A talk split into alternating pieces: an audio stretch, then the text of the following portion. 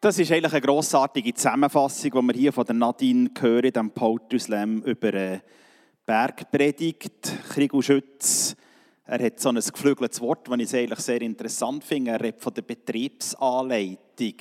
Ähm, ja, lasst uns kurz einfach einen Moment zuerst ein bisschen bei dem bleiben. Betriebsanleitung.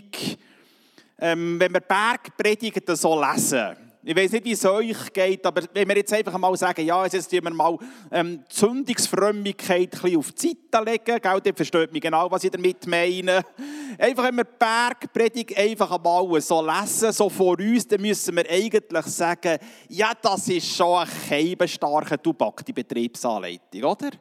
Können wir wirklich nach dem leben? Lasst uns dort noch einen Moment zusammen ein bisschen über dem nachdenken, bevor wir in den Text steigen. Jesus, und wir danken dir. Wir danken dir, dass du uns einnimmst in deine Gedanken, dass wir die Betriebsanleitung nicht etwas nehmen, wo eigentlich eine Gesetzlichkeit jetzt für uns ist und uns irgendwie etwas aufdoktriniert, wo wir eigentlich müssen sagen, ja, aber Sterne, fünf menschlich geht doch das gar nicht, sondern dass du dein Wort lebendig machst und dass wir dürfen eintauchen in die Teufel, wie du wirklich meinst und ganz erfassen können wir ja das nicht, aber lass uns, lass uns äh, einen Einblick haben, eine Offenbarung haben in dein lebendige Wort dass es uns lässt, Schritte vom Glauben, vom Vertrauen tun Wir danken dir dafür. Amen. Die Frage ist eben in diesem Zusammenhang, ist jetzt bei der Betriebsanleitung, ist jetzt da zuerst ein Anspruch oder ist jetzt da zuerst ein Zuspruch? Also, dass wir haargenau alle die Gebote einhalten, um heilig zu sein. Die damaligen Pharisäer und Schriftgelehrten, die haben ein ganz wichtiges Wort aus der Tora für sich immer wieder zitiert. Das ist so ein ganz bekannter Vers aus 3. Mose 19,2. Viele von euch werden auch kennen. Dort heißt, Gott sagt, ihr sollt heilig sein, denn ich, Gott, bin heilig. Und eigentlich haben die Pharisäer etwas ganz Gutes machen Die schneiden einfach beim Heiland ein bisschen schlecht ab zwischen dich, aber eigentlich haben sie etwas ganz Gutes machen Die haben nämlich ein Leben führen, wo das Heiligsein von Gott jetzt irgendwie im, im Ausdruck bringt.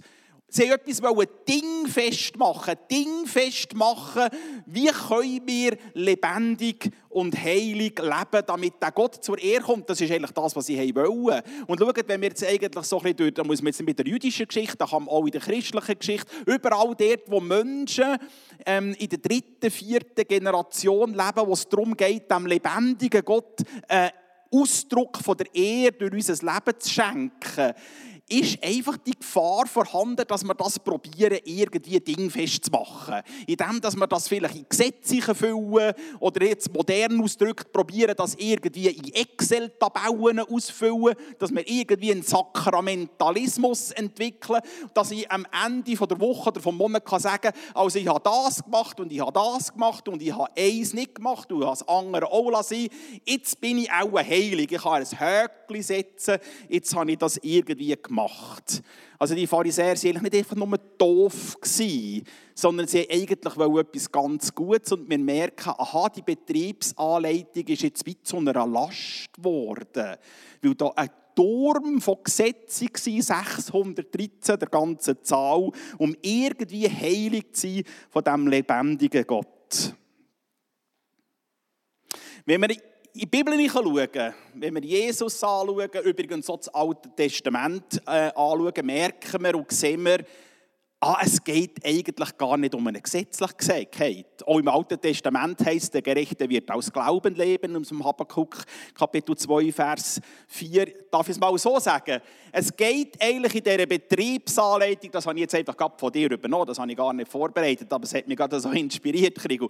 Es, ähm, es geht in dieser Betriebsanleitung geht es zuerst einmal um eine millionenfache Vorfinanzierung, die Gott uns gibt.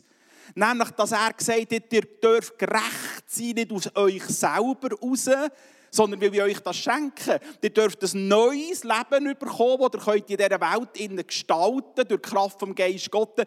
Nicht, weil ihr das verdient hättet, sondern weil ich will, dass mein Reich sichtbar wird und weil ich euch bei mir haben Es geht eigentlich um die millionenfache Vorfinanzierung in dieser Betriebsanleitung, das, was zuerst uns geschenkt wird. Und dass wir aus dem Überfluss von dieser millionenfachen Vorfinanzierung, von der Gerechtigkeit und von der Gnade Gottes ein Leben gestalten, wo Gott sichtbar wird auf dieser Welt mit seiner ganzen wunderbaren Liebe. Und das ist ja hochinteressant, dass gerade Bergpredigt, wenn ich noch einmal den ersten Vers von der Bergpredigt darf ähm, nehmen, der, der erste Vers von der Bergpredigt, die erste Seligpreisung, können wir eigentlich als Überschrift nehmen über die ganze Bergpredigt, was heißt, glücklich zu preisen sind die, die geistlich arm sind, denn ihnen gehört das Himmelreich.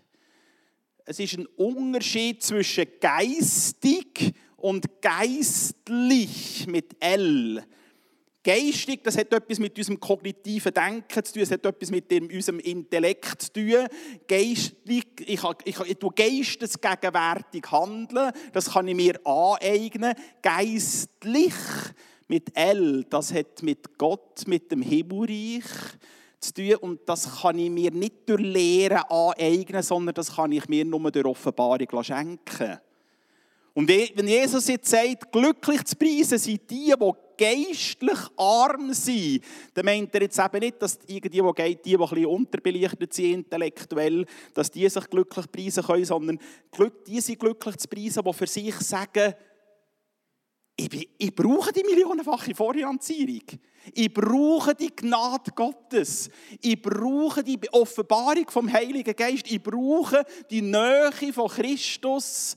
Ich brauche Gottes Gegenwart, weil ich geistlich das nicht kann schnallen kann. Aber Christus will es mir schenken durch Offenbarung.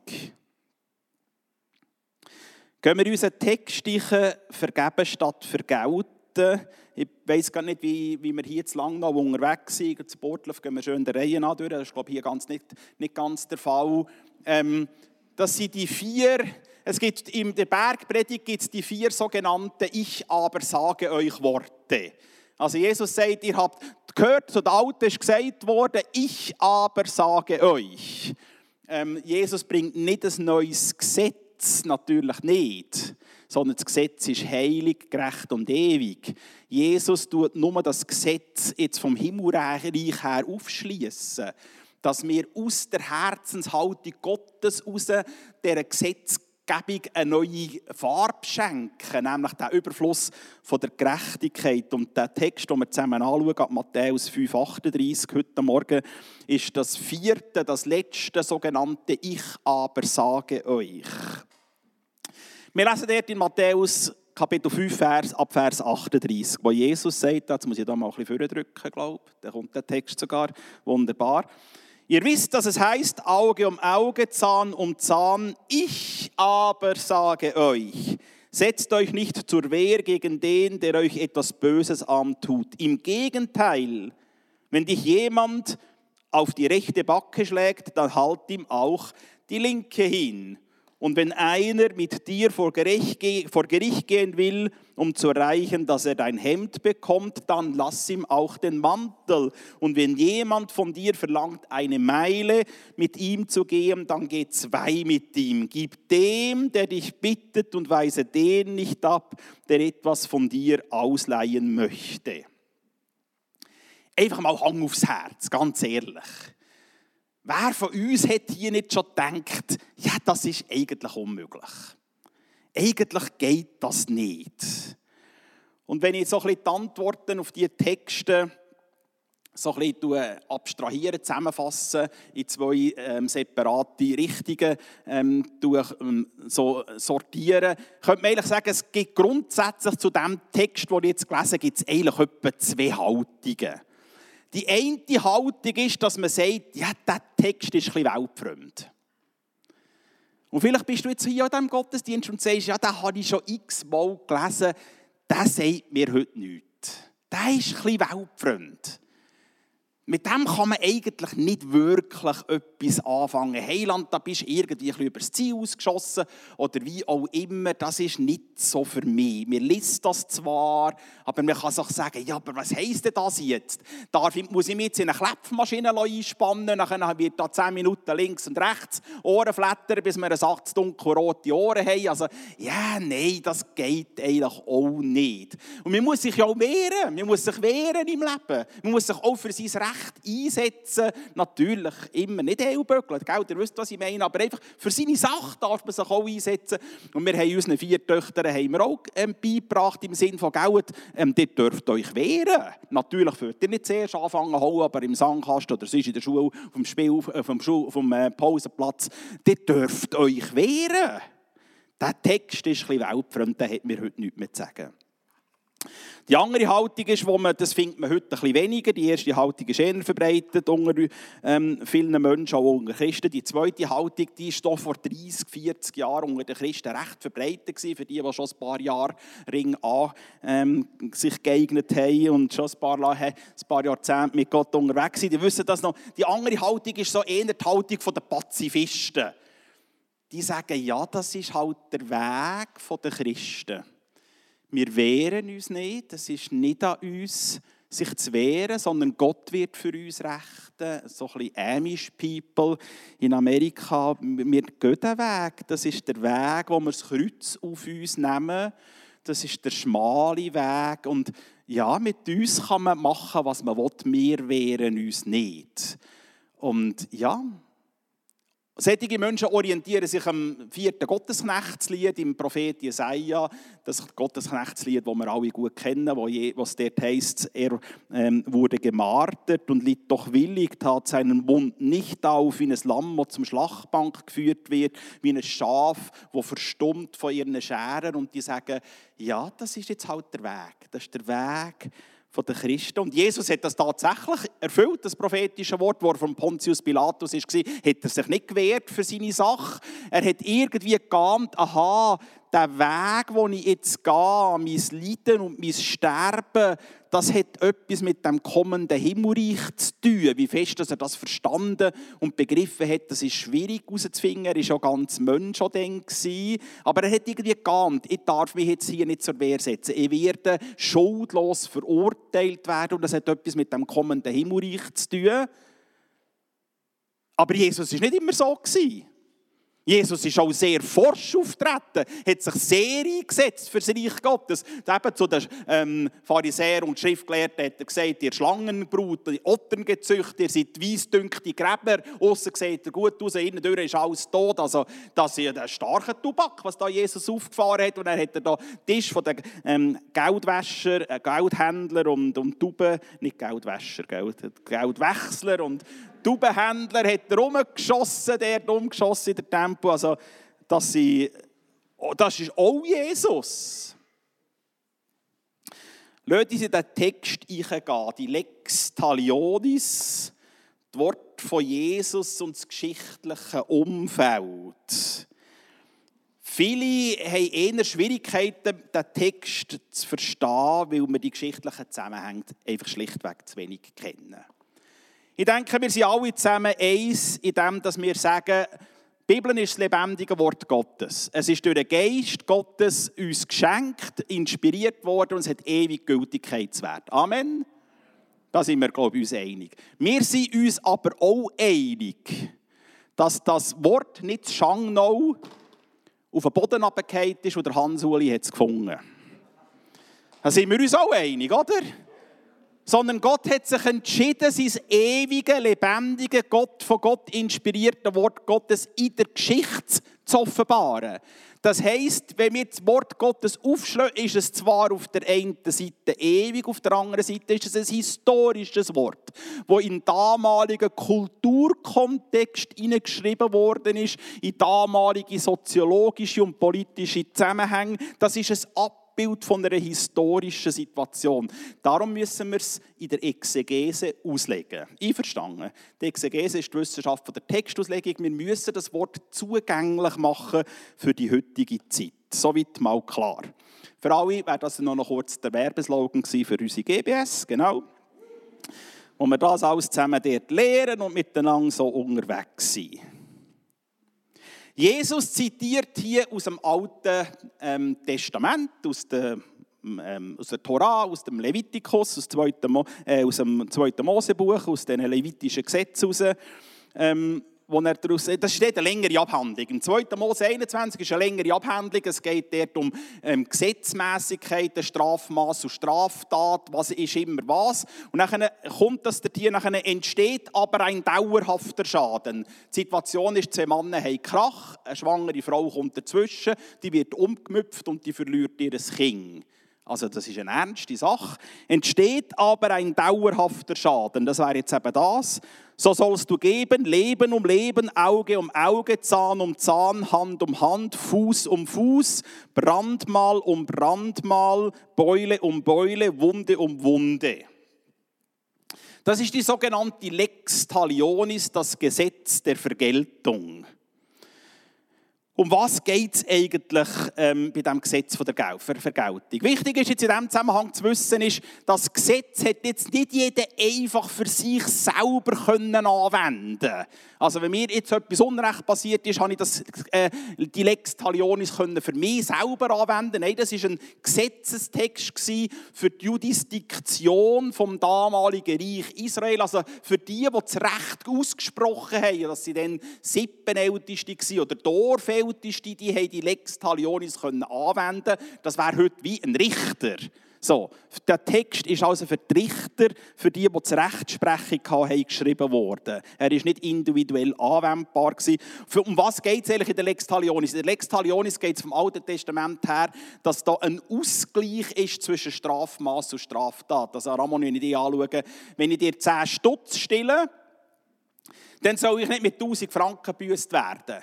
Und umgekehrt auch, wenn ich dir 1000 Stutz stille, dann kann ich das nicht mit einem Zehnernötchen wieder gut machen. Das geht nicht. Sondern es geht um die Ausgewogenheit zwischen Strafmaß und Straftat. Und jetzt kommt Jesus und sagt, nein, nein, nein, halt, halt, halt. Bei euch, wo ihr jetzt eben in dieser Kraft vom Himmelreich lebt, aus dieser millionenfachen Vorfinanzierung soll jetzt etwas von der Gesinnung von dem Himmelreich sichtbar werden, dass ihr mehr macht als einfach nur Strafmaß und Straftat in etwa in der Waage behalten. Er bringt eigentlich das Herz Gottes jetzt diesen Menschen nach und jetzt bringt er drei Beispiele die drei Beispiele sind jedem Jud bekannt gewesen. Jedes jüdische Kind hat sofort verstanden, was Jesus jetzt mit diesen drei Beispielen meint. Wir verstehen das nicht mehr so gut, weil wir in einem komplett veränderten kulturellen Umfeld leben. Darum müssen wir es auslegen. Das erste Beispiel war, wenn dich jemand auf die rechte Backe schlägt, dann halt ihm auch die linke hin. Ja, wie ist jetzt das zu verstehen? Ist jetzt das eben mit dem Ohrenflattern hin und her? Die meisten Menschen sind Rechtshänder, einverstanden. Wenn ich mit der rechten Hang, ja, da, Schölu, komm mal einmal führen. Schölu, jetzt, jetzt, jetzt kann ich. Also ich lege jetzt keine Maske an, habe ich ein bisschen auf Distanz. Wenn ich mit der rechten Hang jetzt jemandem einen Klapp gebe, das muss ein bisschen wehtun. Dann treffe ich welche Backe? Die linke. Das ist schon gut. Danke vielmals. Ein Applaus für den Schölo. Also ich treffe die linke. Jesus sagt aber, wenn dich jemand auf die rechte Backe schlägt, dann halt ihm auch die linke hin. Ja, ist jetzt Jesus einfach Linkshänder gewesen? Ja, auch nicht. Aber es geht um etwas ganz anderes, was wir eben nicht ganz verstehen im Judentum zur damaligen Zeit, übrigens heute immer noch im orthodoxen Judentum, übrigens heute auch noch bei den gläubigen Muslimen, gibt es zwei verschiedene Hänge. Die eine Hang, das ist die reine Hang. Das ist die segnende Hang. Das ist quasi die Hang Gottes. Niemals hat ein Jude in der Antike, wo Jesus Bergpredigt gehalten hat, mit der rechten Hang Ohrflattern verteilt. Nein, mit dieser Hang hat man gesegnet. Undenkbar. Die linke Hand, das ist die unreine Hand. Mit dieser Hang hat man auch geschlagen. Und jetzt wird das wie klar. Aha, darum sagt Jesus, wenn dich jemand auf die rechte Backe schlägt, das ist logisch, der hat er natürlich mit der linken Hand geschlagen, dann halt ihm jetzt auch die andere her.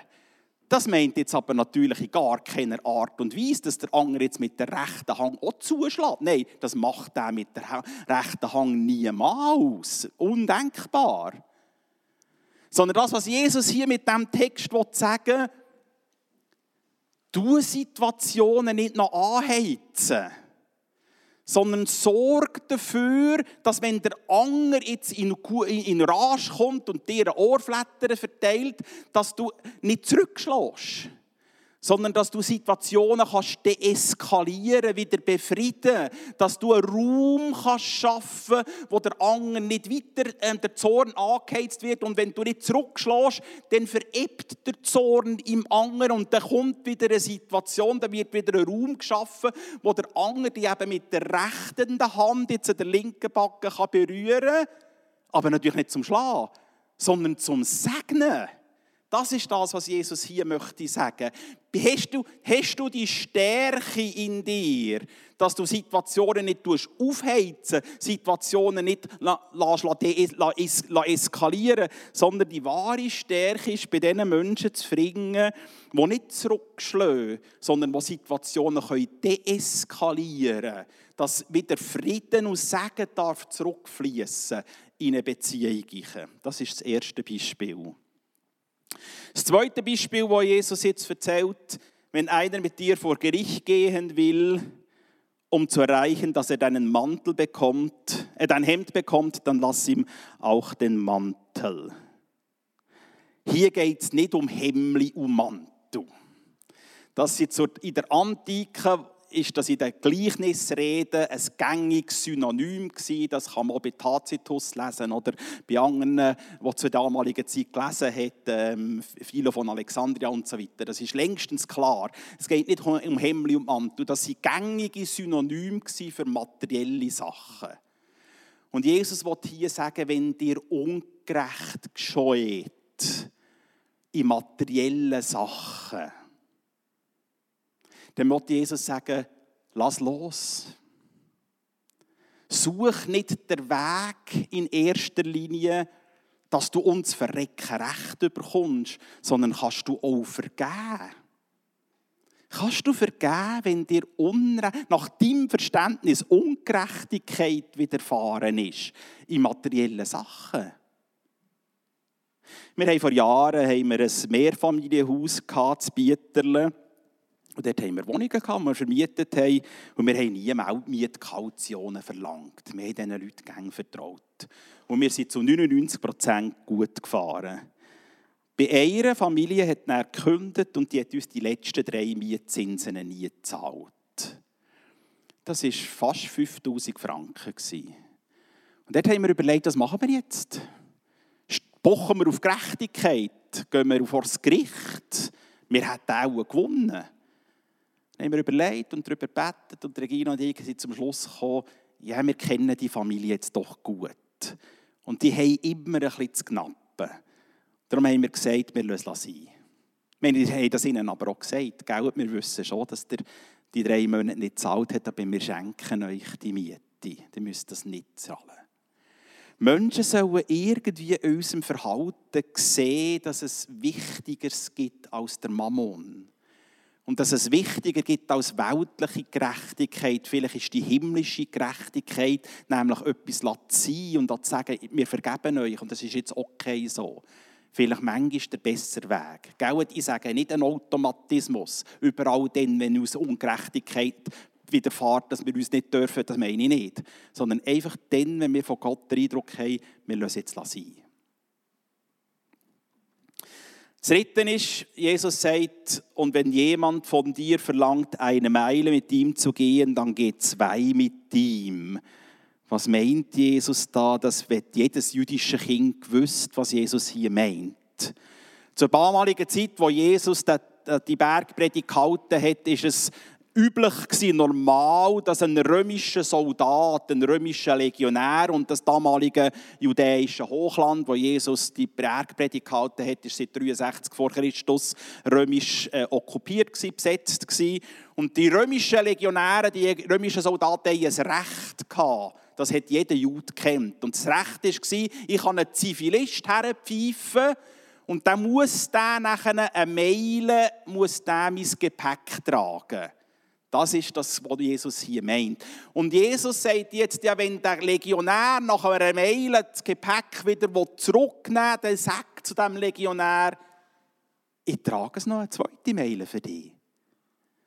Was meint ihr, was, was löst das aus in diesem römischen Soldat, der ja eigentlich sowieso dort in dem jüdischen Hochland verhasster als verhasst war? Niemand hätte gerne die römischen Legionäre und Soldaten gehabt. Was löst das aus in so einem Mensch? Der denkt, der tut das für mich. Also, der, der hat eine Stärke, der hat eine Überzeugung, die ich nicht habe. Und schaut, vielleicht gibt es Wegbegleiter, Menschen, die mich enttäuscht haben. Und denen kann ich, denen kann ich sagen, ja, das lenkt jetzt. jetzt. Jetzt ist es also gut. Jetzt schau halt selber.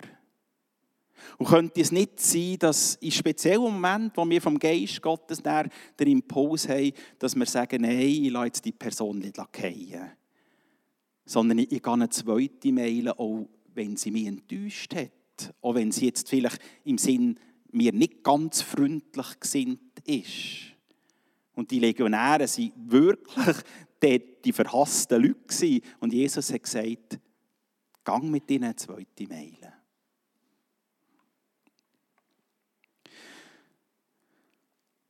Die Frage ist in diesem Zusammenhang mit dem Text, habe ich die Stärke, habe ich die Stärke zu vergeben?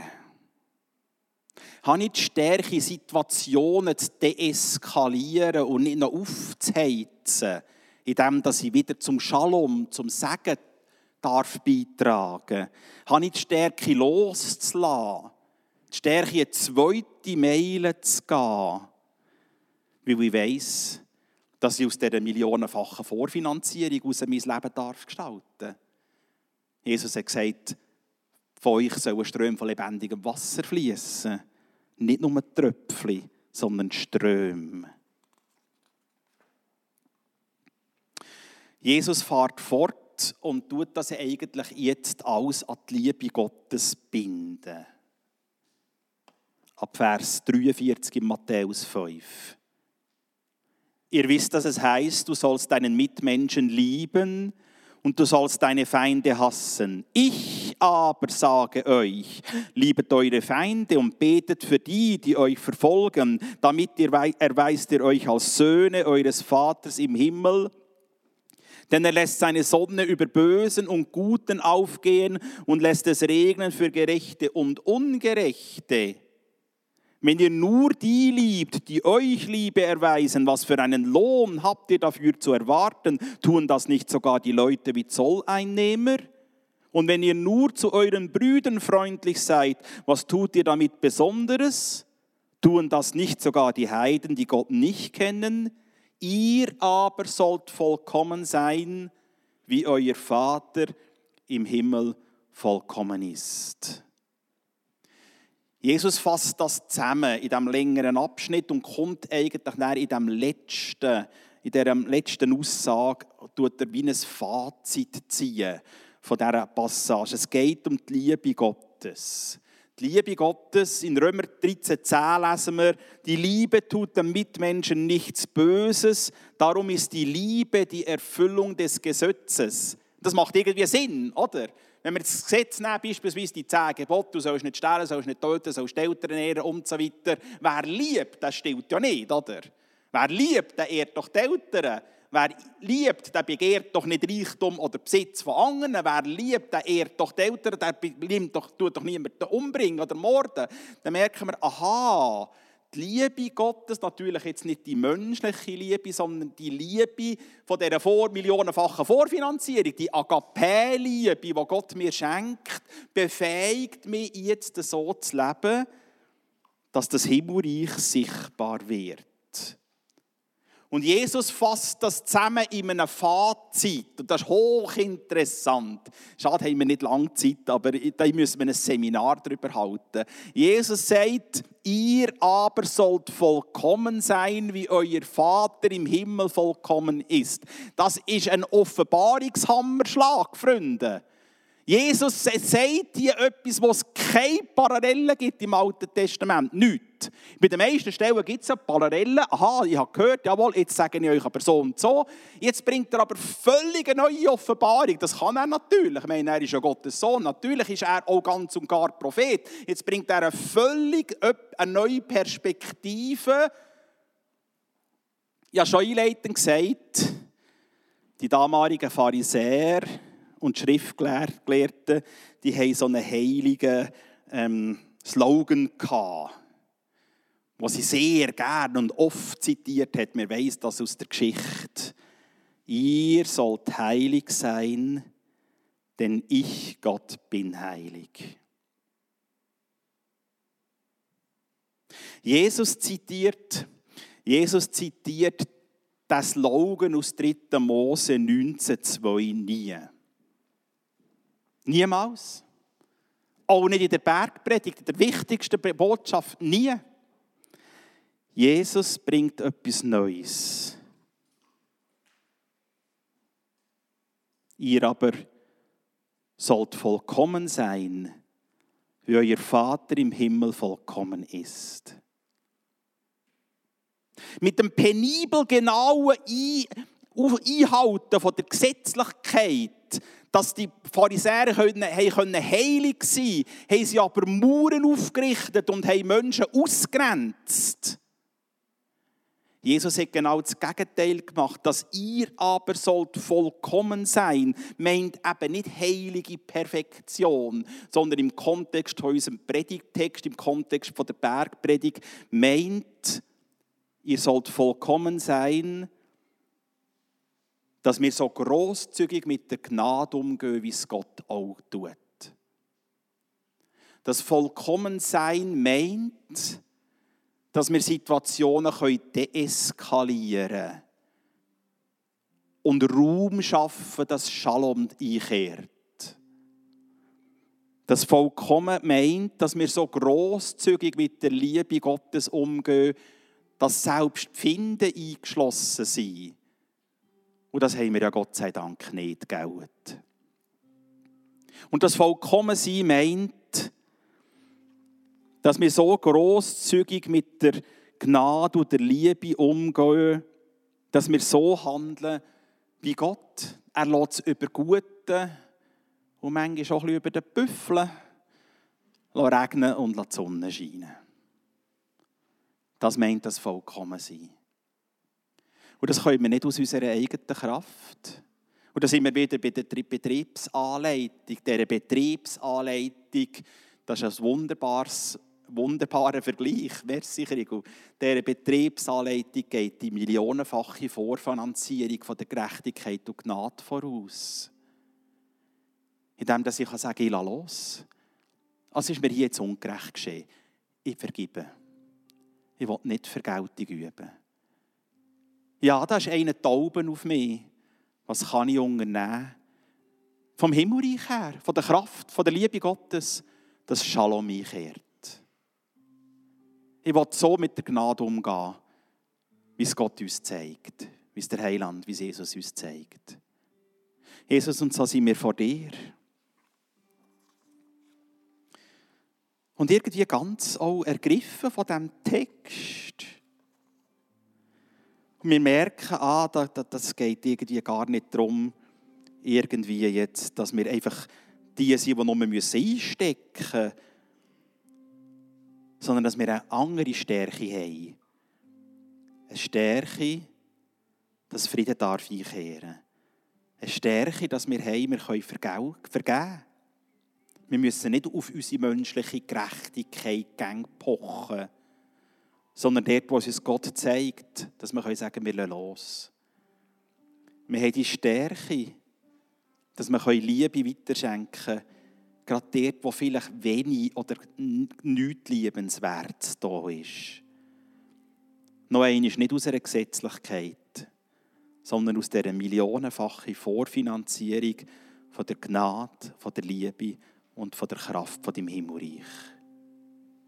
Und du lehrst uns, du lehrst uns da Schritte zu tun. Und wir sagen, wir können es nicht selber. Danke. Danke, dass wir dürfen an deiner Hand gehen und dass du uns das lehrst und zeigst. Wir Menschen sind, die die Spur von dem himmlischen Duft auf dieser Welt zurücklassen. Amen.